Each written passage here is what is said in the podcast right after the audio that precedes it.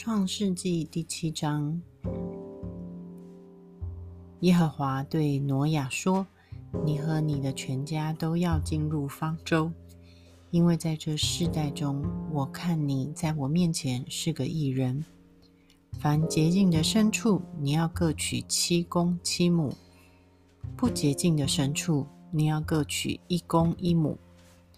天空的飞鸟也要各取七公七母。”为了要留种，活在全地面上，因为再过七天，我要降雨在地上四十昼夜，把我所造的一切生物从地面上除灭。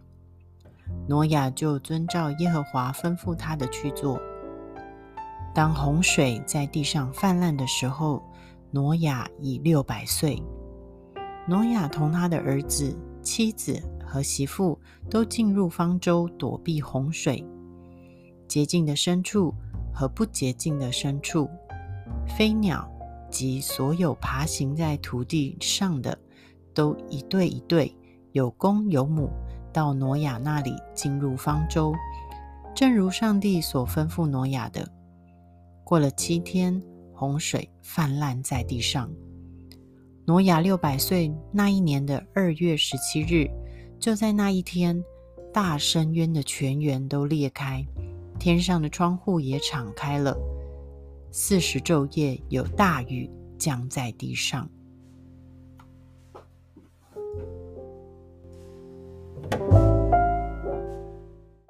OK，今天信息的题目叫做“义人与公益的神”啊，“义人与公益的神”啊。那么我们刚刚所读的这个啊。圣经版本你会发现跟和合本有一些些的不的不同之处哈，像是和合本在翻译啊昆虫这个字啊，那我们就以为说啊好像就只有昆虫啊，但实际上昆虫啊在原文里面它指的是爬虫，那爬虫就更丰富了，它其实包含了昆虫跟爬虫类。啊，当然以今天的生物学角度来说，这个是不同的，这两类是在不同的剑门纲目科属种的里头哈。啊，但是呢，在这个啊圣经的希伯来文原文里里面的意思就是说，在地上这些爬行的，不管是昆虫也好，或者是动物也好，啊，它都是囊括在里面哈。那么从今天短短的这十二节经文，我们要怎么样看出上帝要带给我们的信息啊？那我想从这这个这几节里面，其实我们看见的，特别是聚焦在挪亚跟上帝之间的互动。啊，因此我们来看看艺人跟公义的神。啊，首先呢，啊，我们来看看艺人的行为表现。啊，艺人的行为表现。呃，从第一节到第九节，我们会发现，哇，挪亚真的是一个合神心意的人啊。那么圣经当中讲到义人，或者是合神心意的人、完全人，跟我们一般的概念不太一样。哦，我们原本会以为说，呃，义人就是说靠着自己可以啊完成律法的要求，好，可以百分之百做到上帝的心意。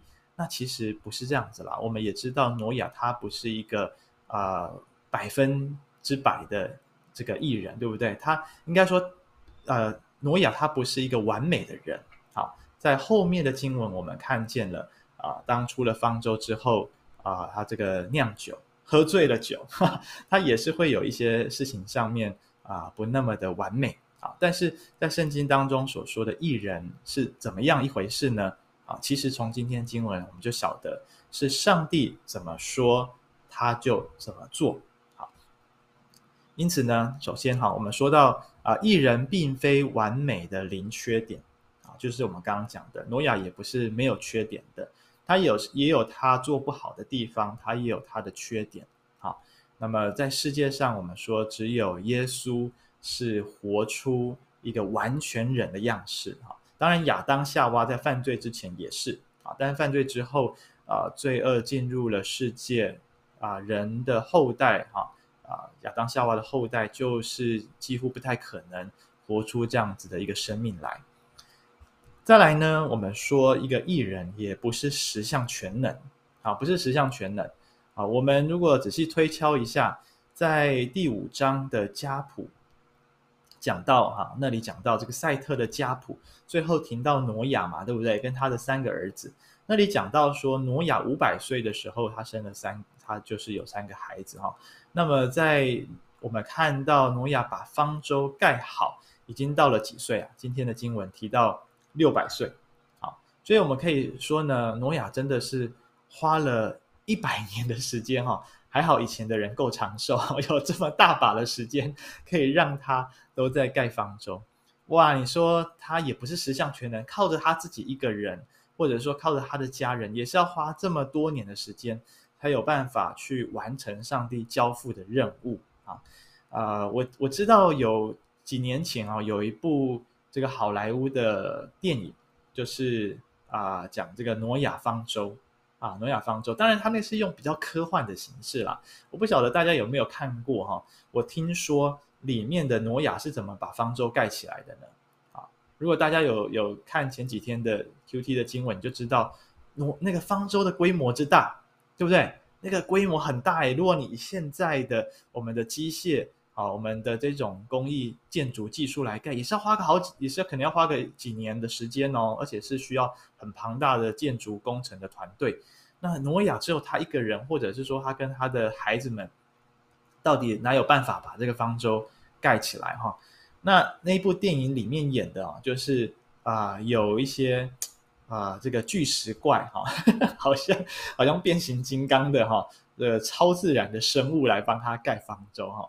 啊，这个当然是比较夸张一点，圣经没有这样记载。但是我们就晓得啊，他也不是十项全能，他也是受限的人类，因此他要完成上帝所托付的任务，也需要花了一百年的时间，非常的辛苦，几乎是几乎是啊完成不可能任务哈。但是我们看见到底上帝心目中的艺人是怎么一回事呢？好，首先我们说这个艺人挪亚就是愿意听嘛，对不对？你看上帝说话了。诶，那个世代的人有听吗？其实没有，所以我们看经文一直讲到啊，那个世代的人他们所思想的尽都是恶。为什么人会思想都是不合神心意的事情？那就表示上帝其实有对他们说话，可是他们不愿意听，他们把耳朵关起来了，他们只愿意听自己的肉体的话声音，只愿意听从魔鬼撒旦或者是那个世代的人们的价值观的声音，而不愿意听神。所以我们发现，第一个很可贵的，挪亚之所以成为神眼中的完全人，是因为他愿意听上帝对他说的话，哪怕这个话实在是不好听，实在是觉得听起来天方夜谭、不可思议，叫他盖方舟啊，没又没有什么，又没有什么工具，叫他把这个方舟这么庞大的盖起来，还要把这些动物哦，哈。我们今天之前经文是说一公一母，今天是讲七公七母哈，呃，好像哎，上帝啊，你之前不是说一对一对就好了，怎么现在要变成七对七对？这个任务更难了。呃，我不晓得，如果我们是挪亚，愿不愿意听上帝所颁布的这些命令，愿不愿意听从天上来的这些信息，会不会觉得天方夜谭，不可能啊？神话就不把它当做一回事。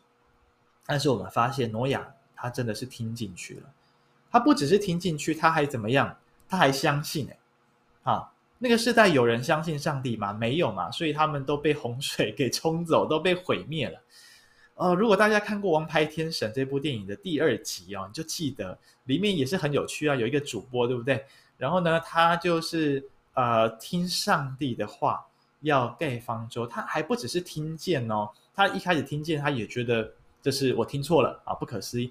后来上帝用更多的神迹，让他怎么样愿意打从心里相信。而那个相信，你会发现从呃古到今哦，上帝的百姓、上帝儿女的那个相信，不是说完全明白神的计划了才相信，而是很多时候在不明不白的时候，说就相信。相信不是按照科学、理性、逻辑、经验的判断。作为依据，而是怎么样相信上帝他的信实，因为上帝他是全能神，因为上帝是不说谎的，因此即便他所说的话，他他颁布的命令再怎么样的夸张，再怎么样的你觉得按照人的理性来说就是不可信，但是挪亚信了没有？信了啊！因此他真的把方舟盖起来，因此呢，他真的进入方舟，也把动物都带进去，而最后他跟他的一家人都得救了。啊，所以弟兄姐妹，你会发现义人啊，今天我们说因信称义啊，其实我们要成为义人，被称为义人的很重要前提就是我们要愿意相信，而这个相信不是相信我们自己，不是相信这个世代，呃，不是相信我们的经验，而是相信这位不说谎的上帝。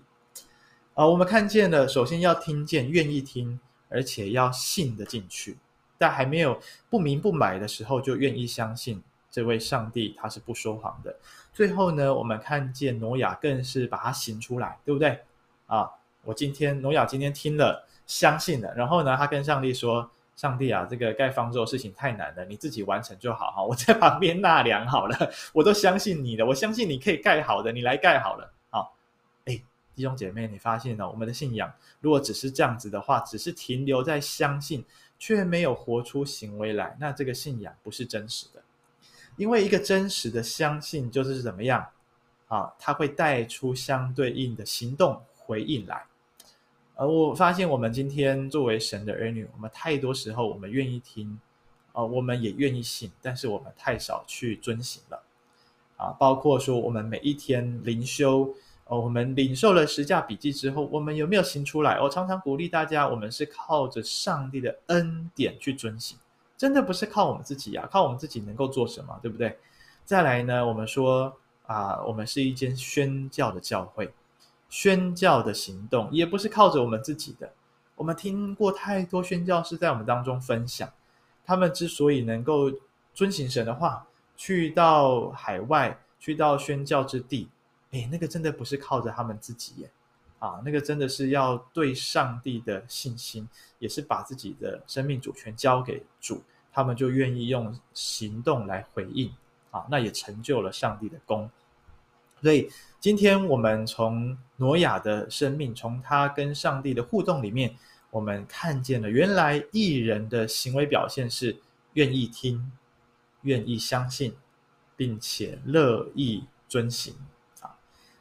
再来，我们看看上帝呢？上帝是怎么样？上帝，上帝是说话算话的上帝啊，说话算话。我们刚前面说神怎么说，人就怎么做，对不对？啊，但是到了看看上帝，聚焦在上帝的身上，我们就发现上帝真的是信实的。我们常常说上帝是信实啊，我们不要这个误用了啊，好像只有上帝啊。行出我们所期待的神迹，上帝按着我们的旨意啊来成就我们的祷告、我们的祈求的时候，我们才说他是信实的，不是哦。当上帝他怎么说，他就这么做，这就代表上帝是一位信实的，代表他是一位公义的上帝。啊，而我们认识到上帝真的是一位丰富的神诶，他不会因为他是慈爱的，就牺牲了他的公义。是不是？我觉得这个对我们人来说实在是很，到如今哦，我们可能信主多年，还是觉得不太容易去理解，对不对？我们会觉得怎么会因这个他又是慈爱又是公义的呢？啊，前几天邱牧师的灵修信息也在帮助带领我们思考这个问题啊。如果上帝他是慈爱是怜悯人的，他又怎么会毁灭世界呢？按照人的角度来说，我们会觉得那这样上帝就是等于他不慈爱啊。等于他是很很这个很残忍的，但其实不是这样子嘛，对不对？其实不是这样子。我们也听过一些例子，比如说一个法官啊，一个仁慈的法官，他判了一个啊一个一个被告者哈、判他有罪啊，那他可能这个被告者呢，他或许是可以一颗罚金的，但是他要付的这个罚金他缴不起，那这个法官他是不是公义的？当然是公义的，按照他的罪行。啊，给予正确的审判，但是他怎么样彰显他的慈爱呢？他用他自己的钱来替这个犯人付了赎金，使他可以重获自由，使他可以重新做人。弟兄姐妹，我们的上帝就是这样子。你看见上帝哦，他没有怎么样。好，我首先哦，如果上帝按照人我们自己来做上帝的话，如果我们完全公义，我说哈，我不会这么麻烦啦。还存留挪亚一家，还要等他一百年才把这个 方舟盖好。我是上帝的话，哈，直接现在啊玩这个电玩啊，有一个 restart reset 键按下去，咚，好，世界重来了，对不对？又重新有一个新的伊甸园，我再创造一个更完美的亚当跟夏娃就好了，我干嘛还要多此一举？这叫做公义，对不对？对我们人来说是公义，可是就不慈爱咯。这个艺人挪亚，我怎么可以毁灭他？那如果按照人的慈爱来说，我们可能会想说：哎呀，这个挪亚这么棒哈，那我们就不要毁灭这些身边的人，我们就都都怜悯好了。可是呢，又没有彰显出公义来。可是我们发现，上帝他是完美的，他既可以完成他公益的行动，又可以彰显出他的慈爱。再来，我们看见很特别的是，呃，在前几天的经文，上帝跟挪亚一家怎么样？他跟他们立约，他跟他们立约哦，立约就怎么样？上帝也不是随便说说的，就持守到底。好，今天我们进入一个工商业的一个时代嘛，我们做很多事情其实都是要签契约的啊，比如说你买车啊，要签契约啦，啊，你这个租房子啦，好，买房子啊，也都要签契约。为什么人要签契约？因为我们人呃，买方跟卖方是平等的双方。有这个纸本的契约可以保障我们的权利跟义务，对不对？好，那啊、我们如果说看到上帝跟人的立约，你会知道说这个叫做呃一个原本其实是不平等条约啦，啊，那我们说早年中国在这个列强八国联军侵害之后，许多的国家都跟中国签订什么不平不平等条约啊？中国哪有在当中得好处啊？一再的割地赔款，对不对？啊？那么，我们都看到，原本强的是可以欺凌弱的。上帝可不可以欺凌人？可以，他可以从人的身上得好处。可是上帝不是这样对人哦。在这个啊，这礼拜这个主日啊，我们的钧砚传道会讲到彩虹立约啊。其实我们去研究一下，原来在旧约时代，在古代近东的那个立约，有一种叫做藩属国的立约哈。藩属就是啊，这个宗主国。他还有下面的要对他进贡的这些小国、这些国家，上帝跟他的百姓的关系其实就是这样子，但是上帝却反过来哦，他却一味的给人好处，他却一味的向人彰显他的他的良善、他的慈爱，所以他跟挪亚的立约不是说你先遵行我的话，你先都把事情办好了，那么我再保护你。好，我再保证你，你的一家不会被毁灭。没有，他一开始就先跟挪亚立约，立约之后，挪亚他其实可以选择是不是要信实的遵守神的话，还是中途放弃。但是我们看见哦，很多时候上帝就是用福音来对待我们，因为我们领受到我们不配得的恩典跟福音，而罪人也愿意啊，愿意怎么样，愿意。活出合神心意那样子的生命来，这就是上帝福音的奇妙。而上帝最先先彰显他与我们立约，他就遵守到底，他就持守到底。